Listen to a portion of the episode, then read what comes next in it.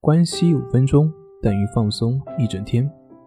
大家好，我是心理咨询师杨辉，欢迎关注我们的微信公众账号“重塑心灵心理训练中心”。今天要分享的作品是：对于焦虑症，药物治疗是否真的有用呢？经常会有来访者来询问，说像抑郁症啊、焦虑症啊。是不是都需要通过药物进行治疗呢？药物治疗和心理治疗哪个效果会更好呢？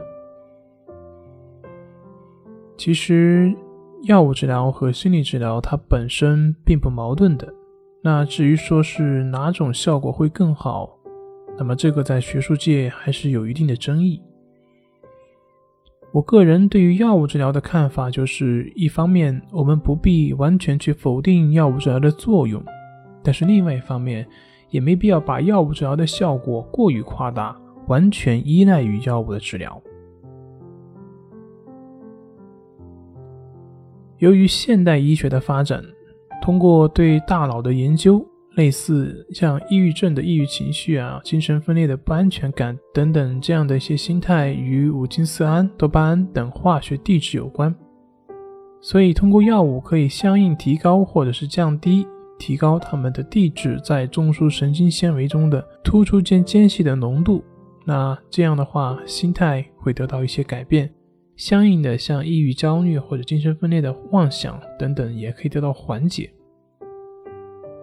像其他的各类的药物的研制的原理也是一样的，所以呢，各种抗抑郁、抗精神病药以及抗焦虑等等的药呢，也就应运而生。但是，尽管我们的头脑内部的化学物质的确产生了变化，但是这好像也并不意味着是因为头脑化学物质所导致的。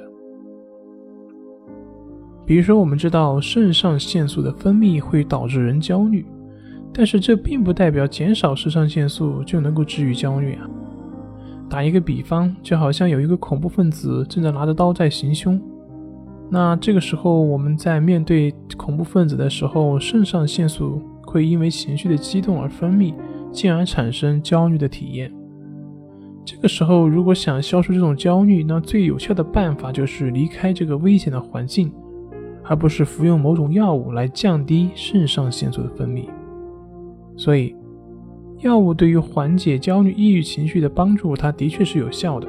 它可以通过影响大脑内部化学物质的分泌来调节情绪，但是如果不能找出影响我们大脑内部分泌的外界因素及心理因素，那么就很难让心理问题达到真正上的治愈。这也就是为什么很多药物治疗它的复发率高的原因。我们可以这样去理解：药物治疗是一种能够短期时间内比较有效的缓解我们情绪的一些方法。但更多的只是症状上的减轻，很难做到真正意义上的治愈。同时呢，如果我们仅仅是进行药物治疗，那我们可能会形成药物依赖。一旦离开药物，我们就什么都做不成了。而且，这样也并不利于我们对于自我的了解以及对于社会的回归。